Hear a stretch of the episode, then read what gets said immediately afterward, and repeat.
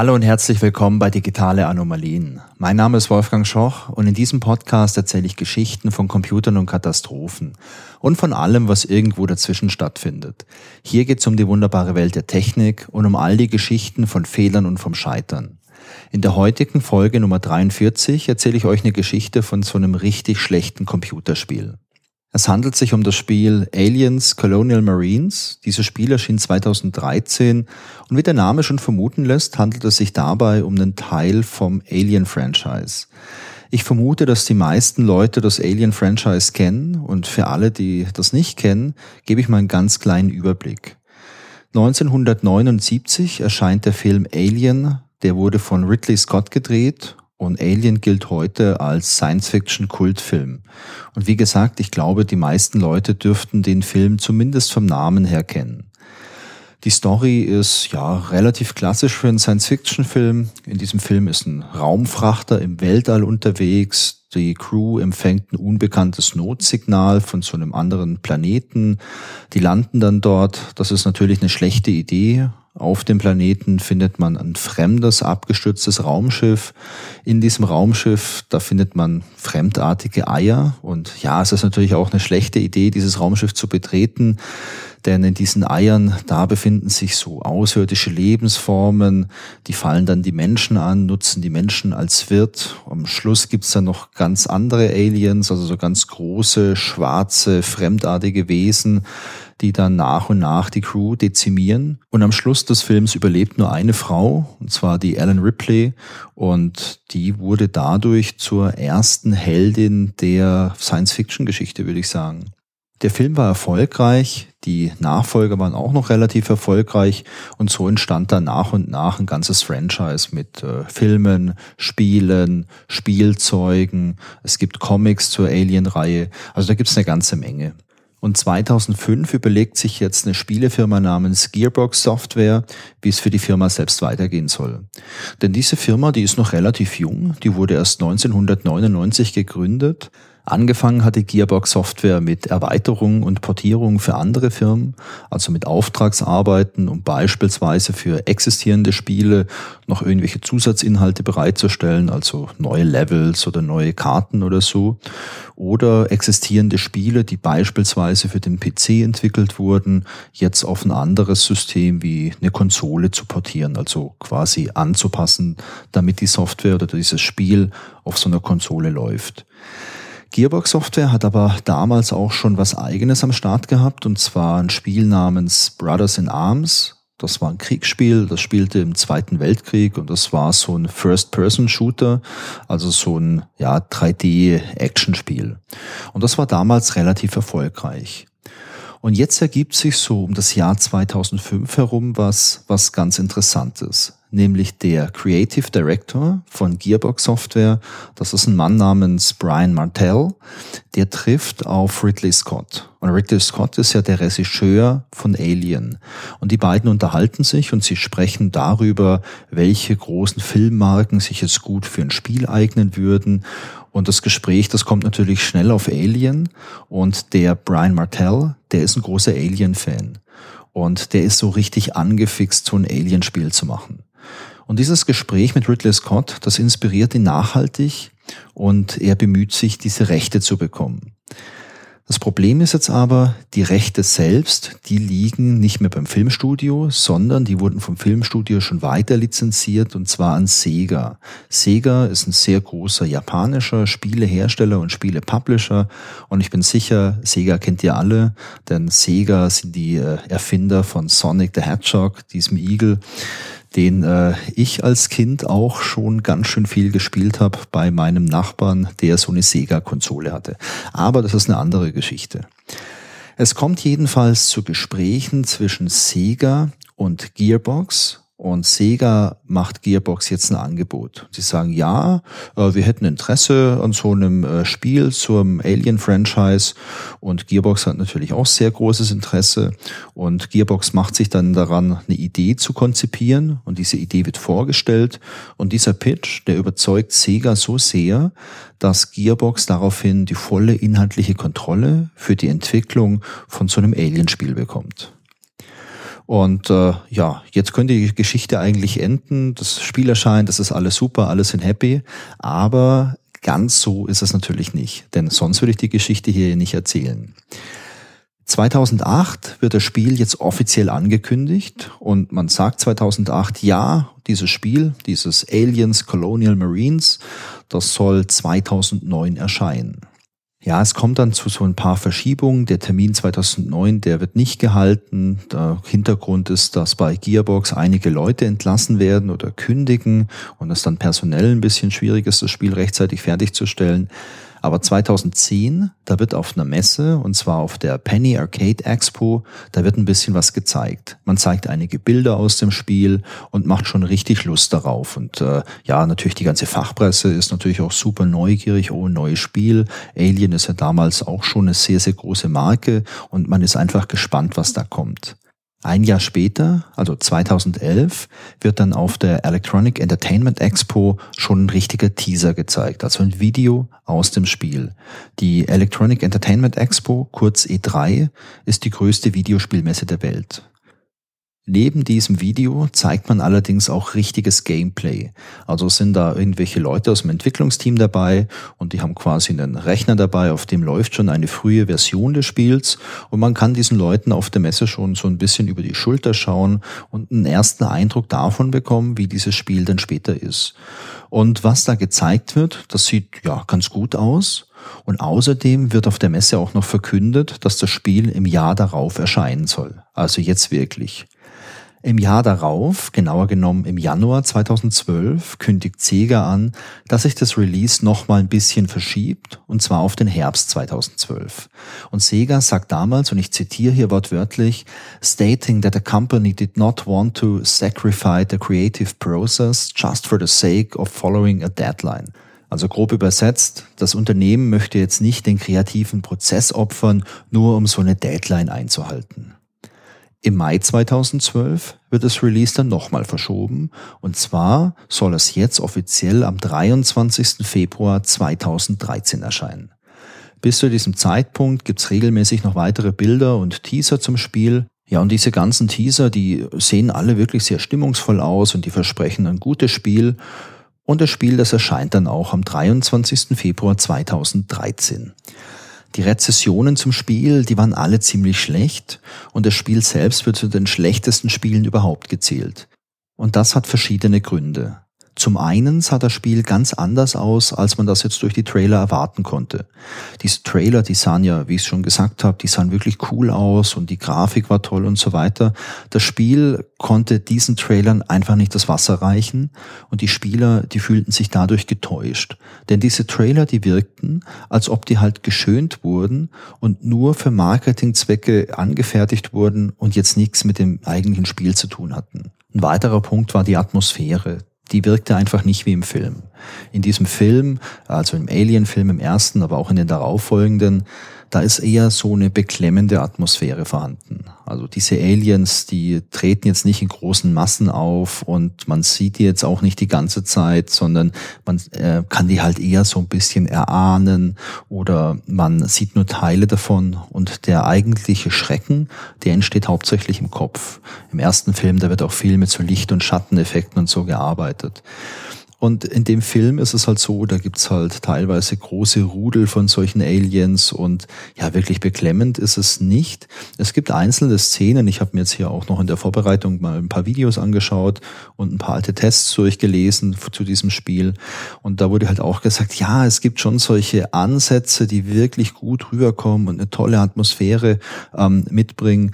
Aber im Großen und Ganzen, ja, hat man da viel versucht und wenig geschafft. Dann ein weiterer Punkt, der noch dazu kam, war die Steuerung. Die wirkte nicht so richtig gut ausgegoren. Also es wirkte halt, ähm, als ob das Spiel nicht so ganz fertig war. So quasi könnte man sagen, das Ganze, das war auf einem guten Weg, aber man hat es halt einfach nicht komplett fertig gebracht. Und ein weiterer Punkt, der auch noch wirklich sehr stark zum Tragen kam, das war die künstliche Intelligenz. Denn in dem Spiel, da steuert man ja die namensgebenden Colonial Marines, also so eine Elitetruppe, die jetzt hier mal aufräumen soll bei den ganzen Außerirdischen. Und diese Außerirdischen, die werden im Spiel von der künstlichen Intelligenz gesteuert. Und diese Intelligenz, naja, das war halt eher so eine künstliche Dummheit. Und ich verlinke euch hier mal in den Show Notes ein kleines YouTube-Video. Da könnt ihr euch mal ein paar Spielausschnitte anschauen, in denen ihr genau seht, was ich mit Dummheit meine. Also diese Aliens, die reagieren teilweise gar nicht auf den Spieler. Die wirken einfach, naja, dumm und ähm, das mindert halt den Spielspaß enorm. Es gab in diesem Spiel so zwei unterschiedliche Spielvarianten. Es gab so eine Singleplayer-Variante, wo man halt allein gegen die ganzen Aliens gespielt hat. Die hat anscheinend gar keinen Spaß gemacht, denn diese dummen Aliens, naja, die waren halt keine Herausforderung. Es gab dann auch noch so eine Multiplayer-Variante, die wurde besser bewertet. Also diese äh, Variante, in der man halt mit menschlichen Leuten gemeinsam spielt oder auch gegeneinander spielt. Das wurde ein bisschen besser bewertet, weil da halt diese künstliche Dummheit oder die KI eben, je nachdem wie man es nennen möchte, nicht so stark zum Tragen kam. Eine große Frage bleibt jetzt aber, wo bleibt denn hier bitte die digitale Anomalie? Das kann ja nicht nur sein, dass hier ein paar dumme Aliens in einem Computerspiel sind, das ist ja noch keine richtige Anomalie. Ja, genau. Denn die digitale Anomalie dieser Folge, die ergibt sich jetzt erst fünf Jahre später. Denn fünf Jahre nach dem Release macht jemand eine Entdeckung. Und dieser jemand, der heißt James Dickinson. Und dieser James Dickinson, das ist ein Modder. Ein Modder ist jemand, der existierende Spiele erweitert oder verändert, beispielsweise indem neue Levels erstellt werden oder neue Grafiken hinzugefügt werden oder indem man so ein bisschen ein Feintuning durchführt, um das Spiel besser auszubalancieren. Manche Modder kümmern sich auch darum, Fehler zu beheben, vor allem in alten Spielen, für die es keinen Support mehr vom Hersteller gibt. Es gibt Modder, die machen Fanübersetzungen von Spielen, die jetzt beispielsweise nur in Englisch erschienen sind, gibt's Fanübersetzungen ähm, ins Deutsche oder in andere Sprachen. Es gibt eine sehr große Szene. Viele Leute machen das dann als Hobby einfach, solche Spiele zu modden, solche Spiele zu modifizieren. Und es ist wirklich überraschend, was da wirklich gemacht wird. Also manche Leute nehmen sich da so ein existierendes Spiel und bauen daraus was komplett Neues. Und ich finde das wirklich sehr, sehr, sehr beeindruckend. Aber lasst uns mal zurückkommen zu dem James Dickinson. Der schaut sich nämlich das Spiel Aliens Colonial Marines ganz genau an und vor allem untersucht er die ganzen Konfigurationsdateien von dem Spiel. Konfigurationsdateien, das sind in der Regel Textdateien, in denen sehr viele Einstellungen enthalten sind. Ein Vorteil an solchen Konfigurationsdateien ist, man kann die einfach bearbeiten. Sie ermöglichen individuelle Einstellungen für die lokale Installation. Also wenn ich das Spiel installiere und wenn ihr das Spiel bei euch installiert, können wir mitunter ja unterschiedliche Einstellungen vornehmen. Also so Dinge wie die Auflösung vom Bildschirm, der Schwierigkeitsgrad, die Sprache, irgendwelche Einstellungen für so Netzwerkgeschichten, wenn wir gegen andere Leute im Internet spielen möchten. Also es gibt ganz viele Dinge, die man da einstellen könnte. Beispielsweise Dinge, die für mich als Benutzer jetzt relevant sind, aber der Hersteller kann da auch Einstellungen vornehmen. Und das ist jetzt halt immer einfacher, so eine Konfigurationsdatei zu ändern, als das komplette Programm oder Spiel neu zu kompilieren. Also kompilieren, das ist ja der Vorgang, wenn ich was ähm, programmiert habe. Ich programmiere ja quasi mehr oder weniger als Text und dieser Text wird dann in die Maschinensprache übersetzt, die der Computer versteht. Und das ist mitunter ein langwieriger Prozess. Sowas kann Minuten, aber auch Stunden dauern, je nachdem, wie groß mein Programm ist. Und aus dem Grund nimmt man solche Einstellungen oftmals in solchen Konfigurationsdateien vor. Denn da habe ich halt den Vorteil, wenn ich was geändert habe, dann muss ich entweder das Programm neu starten, was oftmals schnell geht, oder diese neuen Einstellungen, die werden auch während der Ausführung des Programms dann vielleicht auch regelmäßig neu gelesen und wirken dann schon. Also es geht einfach viel, viel schneller. Ähm, was ich noch sagen wollte ist, Neben solchen benutzerspezifischen Einstellungen liegen aber in diesen Konfigurationsdateien auch viele Einstellungen, die die Entwickler vorgenommen haben, gerade fürs Feintuning von ihrem Programm. Und unser James Dickinson, der durchsucht halt diese Dateien und der entdeckt dann was. In einer der Dateien, da ist eine Auffälligkeit. Und ich lese euch mal eine von diesen Zeilen vor. Da steht, Class Remapping gleich Pecan Game, Pecan Sequence Act, Attach Xeno to Tether, Pecan Game, Pecan Sequence Act, Attach Porn to Tether. Dieses Attach Pawn to Tether könnte man übersetzen mit befestige den Bauer an der Halteleine oder am Halteseil. Was das genau bedeutet, wissen wahrscheinlich jetzt nur die Leute aus dem Entwicklungsteam. Aber eine wichtige Sache ist, dass hier ein Schreibfehler drin ist. Denn Tether schreibt man eigentlich T-E-T-H-E-R und hier wird es mit einem A geschrieben, also T-E-A-T-H-E-R. Und das ist offensichtlich ein Schreibfehler. Und der James Dickinson, der sieht das und ähm, naja, was er jetzt getan hat oder was er gedacht hat, ist unbekannt. Aber eventuell hat er sich gefragt, oh, ist das Absicht oder ist das wirklich ein Schreibfehler? Kann das wirklich ein Schreibfehler sein nach fünf Jahren?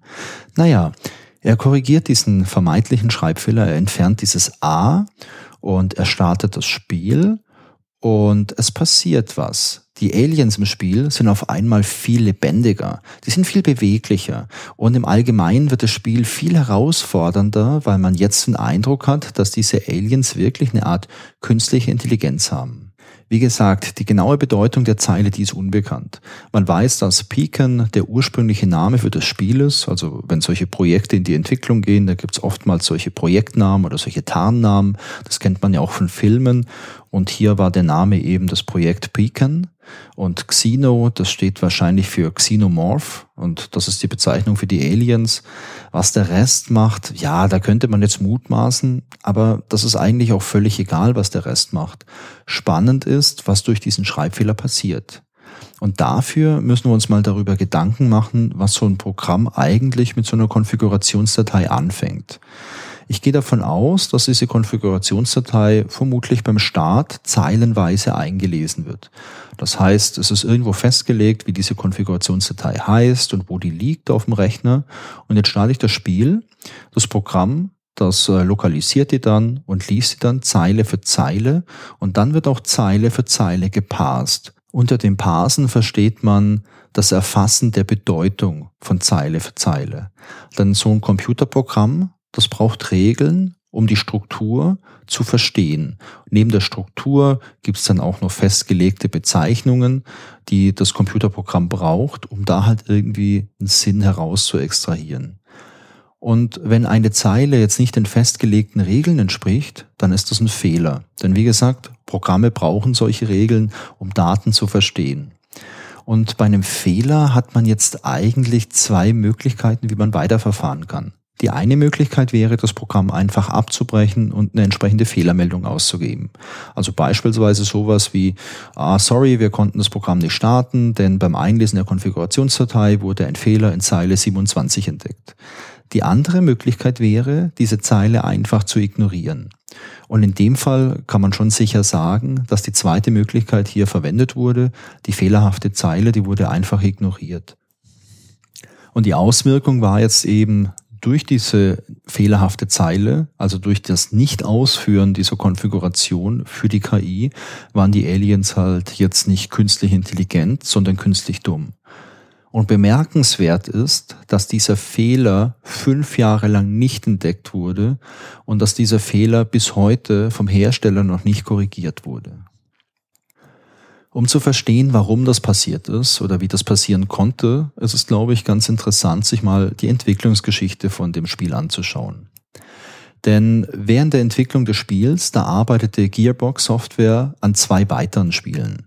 Und aus dem Grund musste die Arbeit an Aliens Colonial Marines immer wieder zurückgestellt werden, denn die anderen beiden Spiele, die sollten halt auch schnell veröffentlicht werden. Da gab es auch ein großes öffentliches Interesse dran.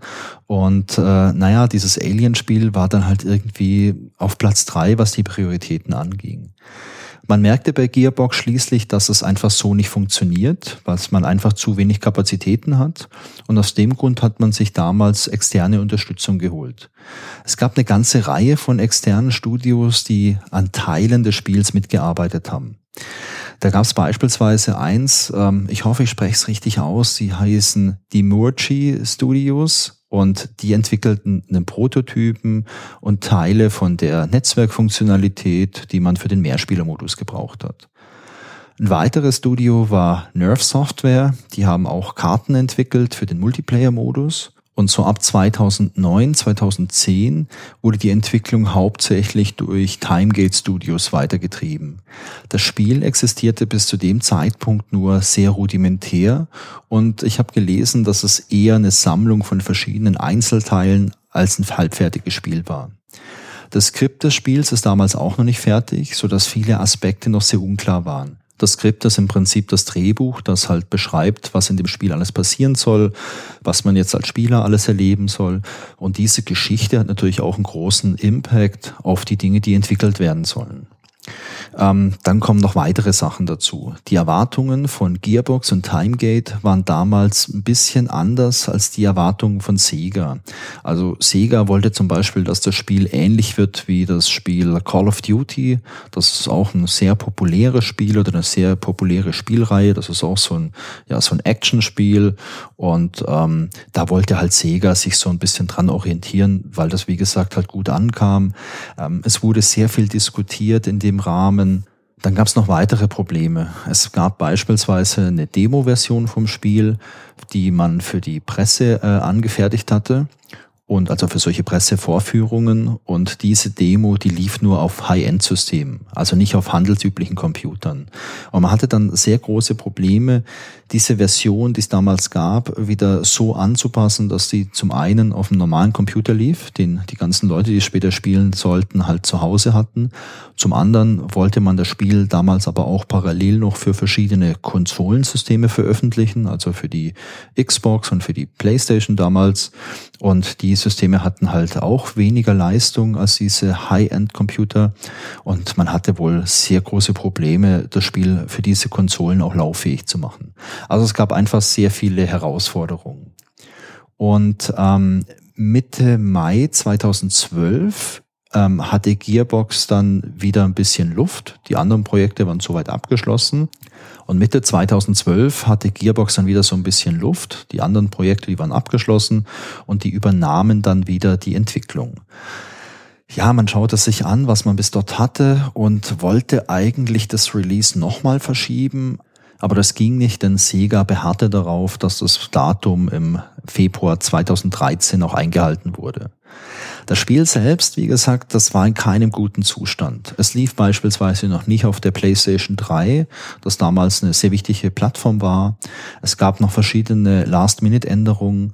Beispielsweise erinnere ich mich daran, dass ähm, die Öffentlichkeit so als Reaktion auf die veröffentlichten Trailer und so weiter gefordert hatte, dass es auch eine weibliche Figur im Spiel geben sollte. Es gab bis zu dem Zeitpunkt halt nur männliche Figuren. Und ja, man wollte das jetzt noch einbauen und das war natürlich auch nochmal viel Arbeit, jetzt eine weitere Figur einzubauen in das Spiel. Denn Gearbox blieben ja nur noch neun Monate Zeit, um das Spiel fertigzustellen. Am Ende ist es jetzt auch gar nicht so ganz klar, welchen Anteil Timegate und welchen Anteil Gearbox an der Entwicklung hatte. Ich habe verschiedene Aussagen gesehen, die gehen von so 20 bis 50 Prozent Anteil von äh, Timegate am fertigen Spiel. Aber man sieht auf jeden Fall, dass beide da sehr viel Arbeit reingesteckt haben und das nicht immer so Hand in Hand ging. Das Spiel das erscheint dann planmäßig im Jahr 2013, also am 23. Februar. Für Timegate war das Spiel ein Desaster und am 1. Mai 2013 musste auch Timegate Insolvenz anmelden. Jetzt habe ich euch viel über das Spiel und über diese Entwicklungsgeschichte erzählt. Ähm, was bleibt, ist natürlich noch das Fazit. Ich glaube, dass Aliens Colonial Marines ein gutes Spiel hätte werden können, denn man hatte dafür eine tolle Lizenz, man hatte mit Sega einen sehr großen und bekannten Publisher und ähm, man hatte noch viele andere tolle Dinge während der Entwicklung. Also beispielsweise gab es Unterstützung durch ein paar hervorragende Profis. Zum Beispiel Sid Mead. Sid Mead ist ein ja, Designer, der für viele Filme maßgeblich am Look und am Design mitgearbeitet hat. Unter anderem auch an Alien. Und ähm, man hat sich von dem noch ein bisschen Beratung geholt, damit das Spiel auch richtig gut aussieht. Also man hat da schon viel zur Verfügung gehabt. Und dazu kommt noch ähm, dass Gearbox prinzipiell genügend Erfahrung mit solchen Spielen hatte. Also die haben ja diese Brothers in Arms Serie gemacht, die hatten dann noch ein paar andere Spiele gemacht. Also die waren durchaus talentiert und fähig, so ein Spiel zu erstellen. aber sie hatten einfach nicht genügend Aufmerksamkeit für das Projekt. Und ich meine, dass man jetzt irgendwelche Trailer veröffentlicht, die nichts mit der Realität zu tun haben, das ist natürlich, naja, mindestens fahrlässig. Es gab in dem Zuge übrigens auch noch eine Klage, die wurde im April 2013 eingereicht. Das war ursprünglich eine Sammelklage gegen Sega und Gearbox. Und die Klage hatte zum Inhalt, dass die Qualität des Spiels nicht den gezeigten Werbematerialien, also diesen Teasern und Screenshots entspricht. Diese Klage, die wurde schließlich auf Sega begrenzt, denn Gearbox war ja eigentlich nur das Entwicklungsstudio und die hatten nichts mit dem Marketing zu tun. Und diese Sammelklage, die wird dann auch noch in eine Einzelklage umgewandelt und zwar in eine Einzelklage der beiden Initiatoren. Und diese Klage, die endet damals auch mit einem Vergleich über 1,25 Millionen Dollar Entschädigung. Also da kann man sicherlich jetzt auch davon sprechen, dass es nicht nur fahrlässig, sondern vielleicht auch ein bisschen kriminell war, hier die, ja, die Leute einfach zu täuschen. Aber okay. Spannend finde ich noch eine andere Sache oder eine andere Frage. Wie kann so ein Fehler passieren? Also der Fehler mit der KI, dass man fünf Jahre nicht merkt, dass hier was falsch ist. Klar, Ursprünglich war das wahrscheinlich eine Unachtsamkeit, ein Tippfehler. Und sowas passiert jeden Tag. Sowas passiert auch mir jeden Tag. Ich vertippe mich ja auch immer wieder mal. Das ist kein großes Ding. Aber wie kann so ein Fehler so lange übersehen werden? Es muss doch bei diesem Spiel so eine Art Playtesting gegeben haben. Also es muss doch Menschen gegeben haben, die dieses Spiel gespielt haben, bevor es veröffentlicht wurde. Sowas gibt's bei allen Spielestudios. Und ich weiß, dass es schwierig ist, alle Fehler im Playtesting zu finden, denn man hat bei solchen Spielen ja oftmals unendlich viele Möglichkeiten, irgendwas zu tun. Also wie bewegst du dich, was tust du und so weiter. Da gibt's ja ganz viele Varianten und deswegen passiert es ja immer wieder mal, dass man so ein Spiel gut getestet hat und dann wird's veröffentlicht und dann spielen es jetzt 100.000 oder eine Million Menschen und die machen natürlich ganz andere Sachen wie die 10, 20 Leute, die es getestet haben. Logisch. Und ich finde, das ist auch völlig fair dass es dann vielleicht noch irgendwelche Fehler gibt, die man findet und die werden dann veröffentlicht und gemeldet und es gibt dann irgendwie ein Update vom Hersteller, oder mit diesem Update werden dann diese Fehler behoben. Das ist alles fair, aber so ein Fehler, wie, in, wie er jetzt in diesem Spiel drin vorkam, dass diese Aliens einfach dumm, war, äh, dumm waren und gar nichts gemacht haben, wie kann denn sowas nicht auffallen? Also das ist ja keine sehr seltene Situation, das ist eine sehr offensichtliche Situation. Und da frage ich mich halt, a, wurde vielleicht gar nichts getestet, was ich mir eigentlich nicht vorstellen kann. Also die hatten zwar Zeitdruck und alles, aber dass man gar nicht testet, das kann ich mir bei einem professionellen Studio nicht vorstellen. Zweite Frage wäre, wenn man getestet hat und den Fehler nicht gefunden hat, ist der Fehler vielleicht erst nach dem Testen hinzugefügt worden? Also war man vielleicht schon fertig mit allem und hat dann noch mal irgendwo ein bisschen rumgefummelt und der Fehler ist reingekommen? Ähm, auch dann finde ich es halt super schade, dass der Fehler nicht im Nachgang gefunden wurde. Denn es gab super viel schlechte Presse. Diese schlechte KI, die wurde explizit ähm, immer wieder mal erwähnt in der schlechten Presse. Und das Studio hat nach der Veröffentlichung vom Spiel auch noch weitere Sachen veröffentlicht, also für das Spiel. Denn es wurden zwischen März und Juli 2013 noch vier weitere DLCs veröffentlicht. Ein DLC, das heißt Downloadable Content. Und ähm, das sind quasi so Zusatzinhalte, die man sich kaufen kann, um dann beispielsweise mal noch einen neuen Level zu bekommen oder irgendwas anderes. Da gab es insgesamt vier Stück. Und das zeigt ja, dass sich dieses Studio noch weiterhin mit dem Spiel beschäftigt hat. 2013 erschien dann auch noch ein fast vier Gigabyte großer Patch, also ein Update. Damit wurde dann die Grafik verbessert. Und es wurde auch, das habe ich nachgelesen, die Gegner-KI verbessert. Also das bedeutet, okay, wir haben schlechte Kritiken, es wird angemerkt, dass die KI schlecht ist und jetzt äh, versuchen wir hier noch ein bisschen durch eine Programmierung was zu verbessern an irgendwelchen Stellen, um diese KI ähm, ja schlauer zu machen. Aber wir merken nicht, dass der eigentliche Fehler gar nicht im Programm drin steckt, sondern in der Konfiguration. Denn durch einen Fehler in der Konfiguration wird verhindert, dass gewisse Teile von unserem KI-System überhaupt funktionieren können. Und ähm, ich habe gestern nochmal nachgeschaut. Ein offizielles Update ist nie erschienen, also ein offizielles Update, das diese KI behebt. Man kann das Spiel ähm, beispielsweise auf der Plattform Steam kaufen. Steam ist eine große Plattform, wo man ähm, Computerspiele kaufen kann im Internet. Und da sind halt auch die letzten Updates für das Spiel aus dem Jahr 2013. Und man kann auf Steam für einzelne Spiele auch so Kommentare abgeben. Da gibt's wie so ein kleines Forum, wo man diskutieren kann. Und da steht halt auch drin, hallo, bitte dran denken, wenn ihr euch das Spiel kauft und auch wirklich spielen möchtet, bitte macht manuell noch Folgendes, bitte behebt manuell in der Konfigurationsdatei noch folgende Zeile, diesen Tippfehler, bitte äh, das A entfernen, denn sonst äh, macht das Spiel halt keinen Spaß. Und sowas finde ich halt irgendwie krass. Mir persönlich ist absolut unklar, warum man nicht gezielt nach dem Fehler gesucht hat. Denn wie gesagt, das mangelhafte Verhalten von der KI, das muss aufgefallen sein. Und last but not least, mir ist auch nicht klar, warum man nicht beim Start des Spiels überprüft hat, ob alle Einstellungen in der Konfiguration auch korrekt sind. Also man muss es ja nicht jetzt so super hart machen, dass das Spiel gar nicht startet, aber so eine kleine Angabe so, hey, ich habe hier entdeckt, dass ein Tippfehler drin ist oder hier vielleicht eine Anweisung in der Konfiguration vorhanden ist, die unbekannt ist. Ähm, das wäre natürlich super hilfreich. Und ich glaube, super hilfreich wäre es vor allem halt auch für das Entwicklungsteam gewesen. Also während der Entwicklung äh, so ein Logging anzuhaben, dass man während der Entwicklung auch schon merkt, oh, ich habe hier vielleicht einen Fehler. Das ist eine super, super hilfreiche Sache. Und ich verstehe nicht hundertprozentig, warum es das jetzt bei dem Spiel nicht gab. Und am Ende bleibt wie so oft ein sehr komplexes Projekt mit vielen unterschiedlichen Teams und Dienstleistern, was natürlich die Komplexität nochmal erhöht. Dann kommt hier noch der Zeitdruck dazu. Und es gibt ja diesen alten Spruch, Diamonds are created under pressure. Ähm, den habt ihr vielleicht schon mal gehört, den benutzen auch manchmal so Manager sehr, sehr gerne, um in Anführungszeichen Leute zu motivieren, wenn es mal ein bisschen stressig wird. Ich glaube, unter Pressure, da wird vor allem ähm, ja Scheiße produziert und ähm, das sieht man halt hier auch. Zu viel Stress, zu viel Druck, zu viel Chaos. Wie soll denn da am Schluss was wirklich funktionieren? Denn wenn du so viel Chaos hast und so viel Stress, dann hast du halt höchstwahrscheinlich auch zu wenig Überblick über alles und dann übersieht man halt auch mal sowas wie ein einzelnes A. Das ganze Spiel, das verkaufte sich im ersten Fiskaljahr 1,3 Millionen Mal und blieb damit sehr stark hinter den Erwartungen zurück.